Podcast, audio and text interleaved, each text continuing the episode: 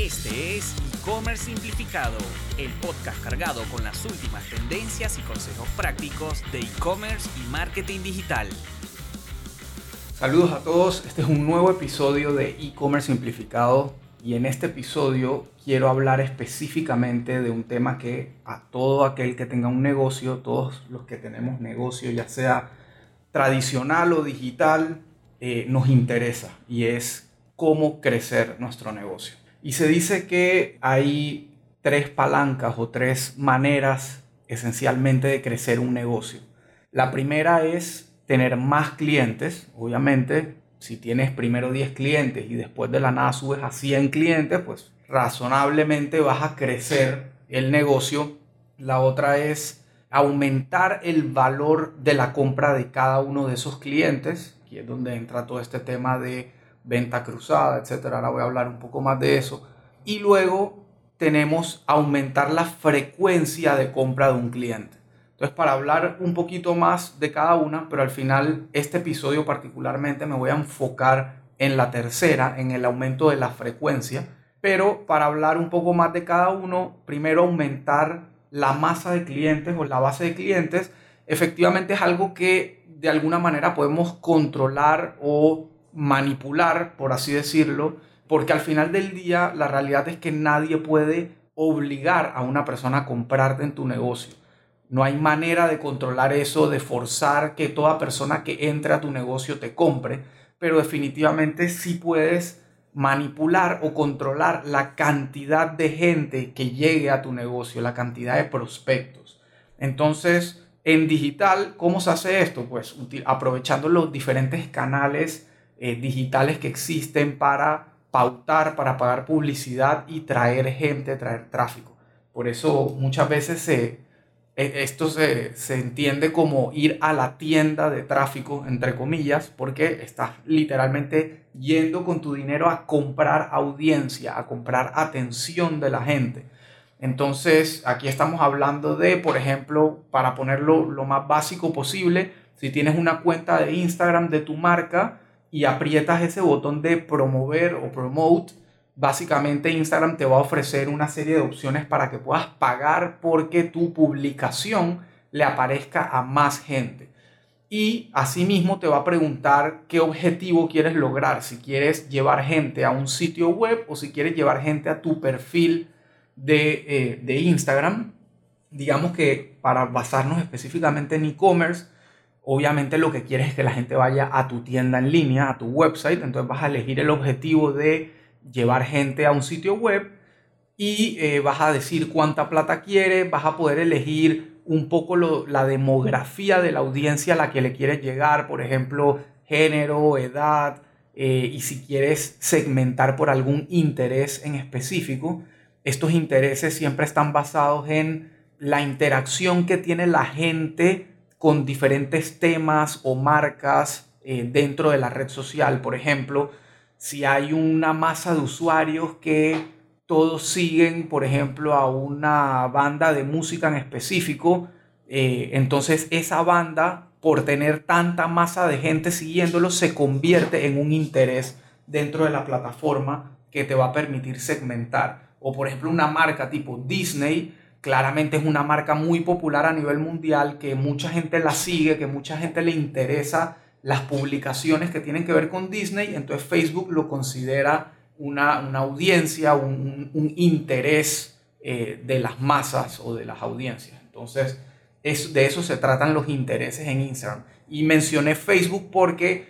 al final del día la gente se olvida que Instagram es parte de Facebook y en términos publicitarios, Facebook es el todo. O sea, cuando tú pautas en Facebook, estás pautando también en Instagram y en diferentes otros canales o placements o posiciones, como, como le llama Facebook a esto. Perdón, ubicaciones, se me está olvidando la palabra, placements o ubicaciones. Entonces, bueno, básicamente de esa manera tú lo que vas a estar es mostrándole tu publicación a una gran cantidad de personas y esas personas obviamente tienen la decisión si les llama suficientemente el, interés tu publicación, pues tienen la decisión de apretar el botón de ir a tu sitio web o simplemente ignorarlo. Ahí sí no puedes hacer mucho más y por eso es tan importante el contenido que utilizamos para nuestra pauta, para nuestro marketing. Pesa muchísimo que sea atractivo, que genere interés, que muestre algo,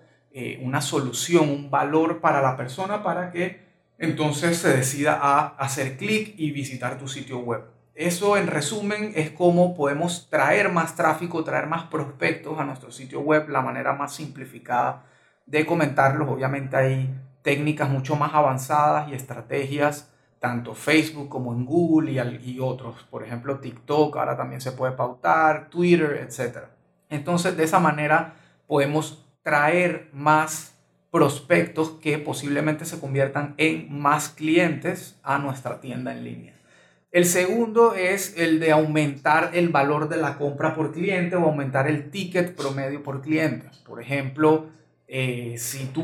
vendes, no sé, ropa y normalmente cuando sacas un promedio de la facturación que te hacen tus clientes y te da que normalmente un cliente gasta 50 dólares en promedio en tu tienda, pues ese es tu ticket promedio. Entonces tú vas a buscar la manera de aumentar ese ticket promedio. ¿Cómo lo puedes aumentar? Hay diferentes estrategias y el ejemplo más claro y el que siempre uso es, por ejemplo, el caso de McDonald's, donde si tú vas, o prácticamente cualquier eh, cadena de comida rápida, donde si tú vas y pides un producto, automáticamente la cajera te ofrece los productos complementarios para que se conviertan en un combo y no solamente te ofrece el producto complementario, sino que te ofrece agrandar el producto complementario y todas esas acciones y esas elecciones van aumentando el valor del ticket que originalmente ibas a comprar. Acá, por ejemplo, volviendo al tema de ropa, digamos que una persona agarra un t-shirt y tú le vas a ofrecer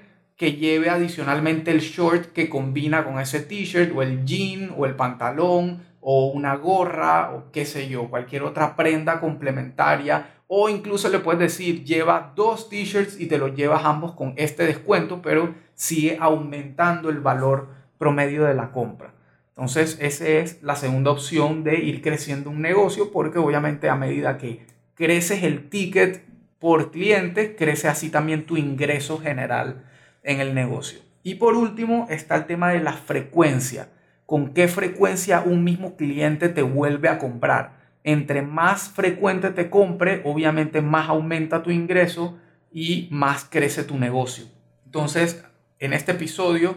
me quería basar específicamente en estrategias para aumentar la frecuencia.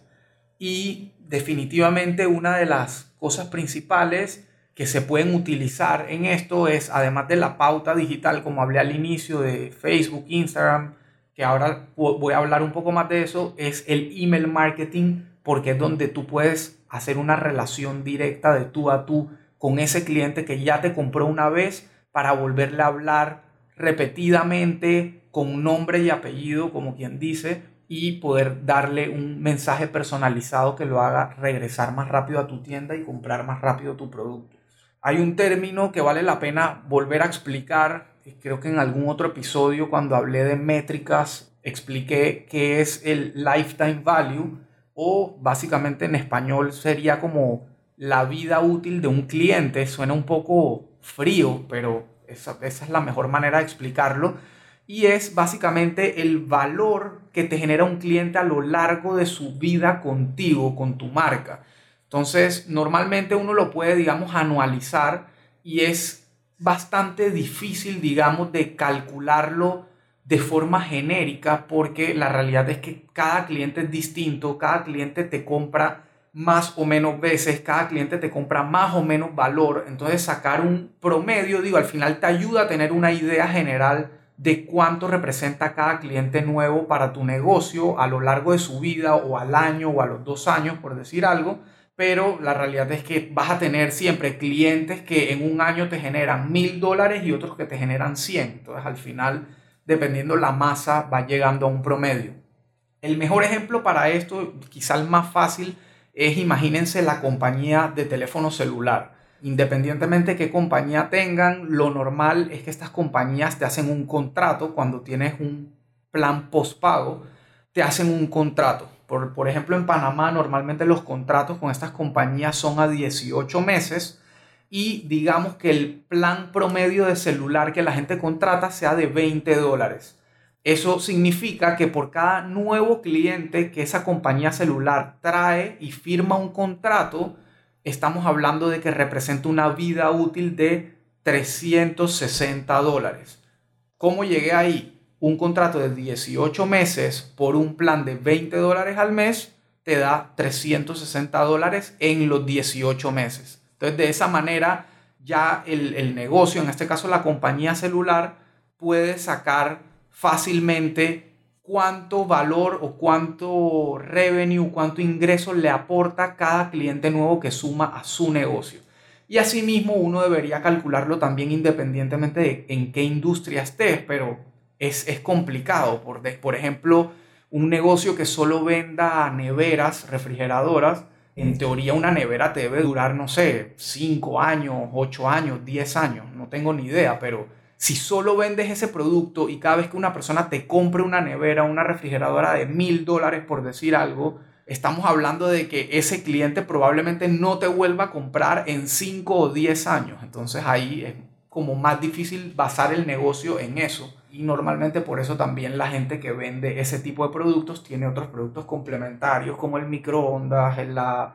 sanduchera, la tostadora, etcétera, etcétera. Entonces, es, creo que es el ejemplo más fácil de entender la vida útil de un cliente o el lifetime value en los negocios, en e-commerce particularmente. Entonces, volviendo al tema central que es estrategias para aumentar la frecuencia de compra de un cliente, la primera que se me ocurre es la estrategia de ofrecer una venta cruzada, una venta sugerida o un upsell, un aumento de lo que ya compró el cliente inmediatamente después de que termina la compra. No antes de que pague, sino después de que pague. Y esto lo puedes hacer tanto directamente en la página de agradecimiento apenas que termina la compra y prácticamente aquí lo que estaría forzando es como una segunda compra inmediata o puedes incluso hacerlo a las horas o al día o a un par de días de que el cliente compró, mandarle un correo automáticamente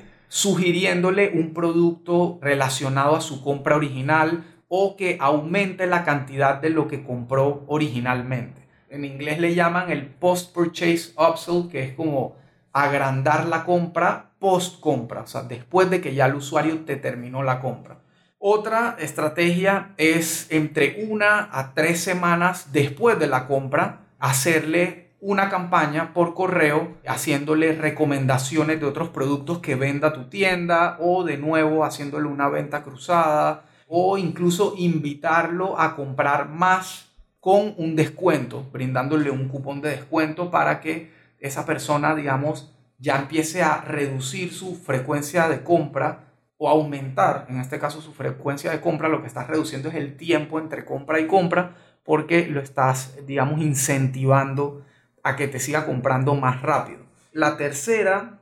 y esto va muy de la mano con cuando tu producto es un producto consumible, por ejemplo en el caso de Meat House, que vendemos comida, pues obviamente la comida te la comes y se acaba, y si te fue bien vas a querer volver a comprar. Entonces, en nuestro caso puntualmente, tenemos, eh, gracias al sistema de email marketing que usamos, Klaviyo, tenemos la capacidad de promediar cuánto tiempo se demora cada cliente entre una compra y otra. Entonces, por ejemplo, hay clientes que cada dos semanas nos están comprando, hay otros que cada 24 días nos compran, otros que cada mes, cada tres meses y así va, cada uno es diferente. Nosotros tenemos la capacidad de automatizar en base a ese promedio de días de cada cliente un correo automático que le recuerda al cliente que tenemos X productos o que se le puede haber acabado el producto que compró la última vez, que lo puede comprar con un descuento, etc. Entonces básicamente es como ofrecer un refill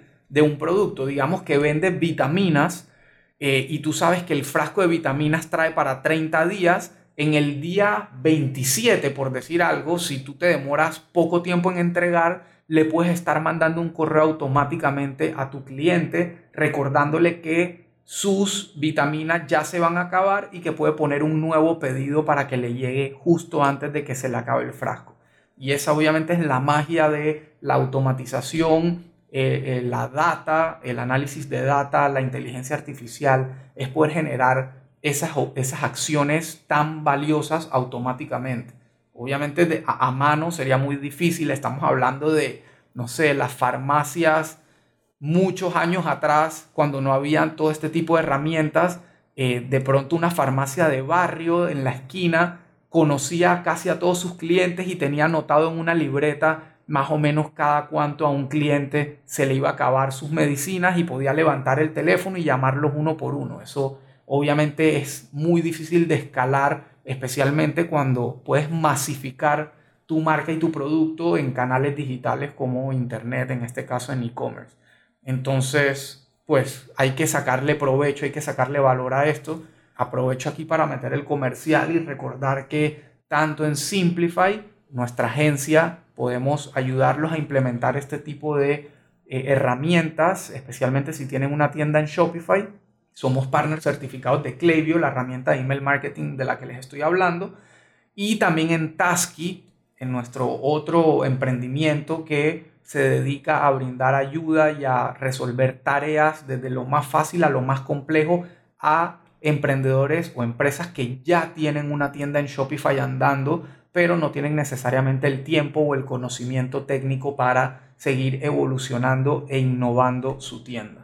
Y por último, ya para cerrar este episodio corto, la cuarta estrategia, que es normalmente la más común, pero no necesariamente se ve de esa manera estratégica, es hacer un sale, una, una promoción cada cierto tiempo para despertar la relevancia y la intención y el impulso en esa base de datos de email que tenemos o incluso pautando digitalmente a nuestras audiencias, tanto audiencias que ya son visitantes de nuestra página o compradores, lo que conocemos como retargeting, es volver a llegarle a través de la pauta a gente que ya ha interactuado con nosotros y que conoce nuestra marca, o audiencias frías en el caso de adquisición de nuevas audiencias, como por ejemplo el, ejemplo que puse al inicio de adquirir tráfico o clientes con eh, intereses generales. Obviamente si uno se programa de hacer una promoción, digamos, cada tres meses, puedes levantar ese, ese nivel de frecuencia eh, con ese interés y ese impulso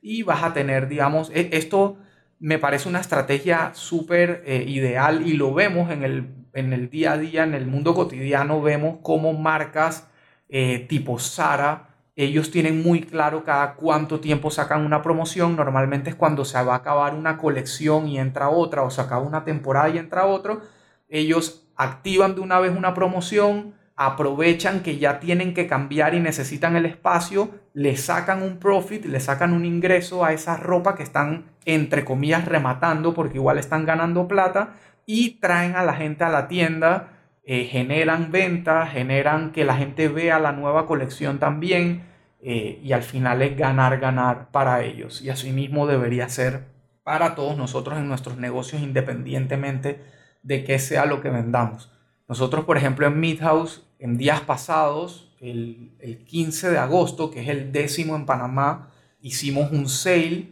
que ya lo teníamos programado y pensado de hace, de hace bastantito tiempo y fueron tres días seguidos de muy buena venta con descuentos para que eh, nuestros clientes aprovecharan y los nuevos clientes también. Obviamente crecimos en base de datos de clientes eh, y de, de paso hicimos buenas ventas, crecimos en, revenue, en ingresos. Así que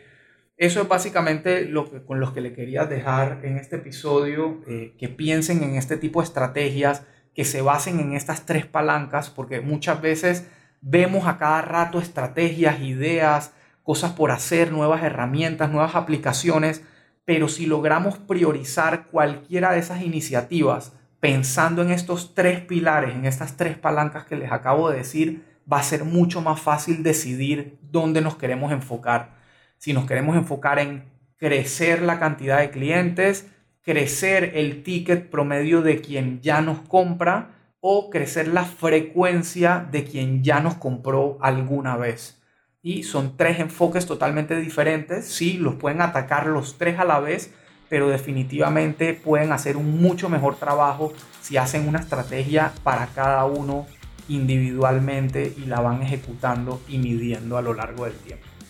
Así que bueno, esto fue todo por hoy, todo por este episodio. Nos vemos en los próximos y gracias por escuchar. Hasta luego. Esperamos que hayas disfrutado del episodio de hoy y puedas ponerlo en práctica en tu negocio. Recuerda que si buscas ayuda con tu negocio o proyecto digital, puedes agendar una llamada de consultoría totalmente gratuita con Elías, ingresando en www.simplify.agency.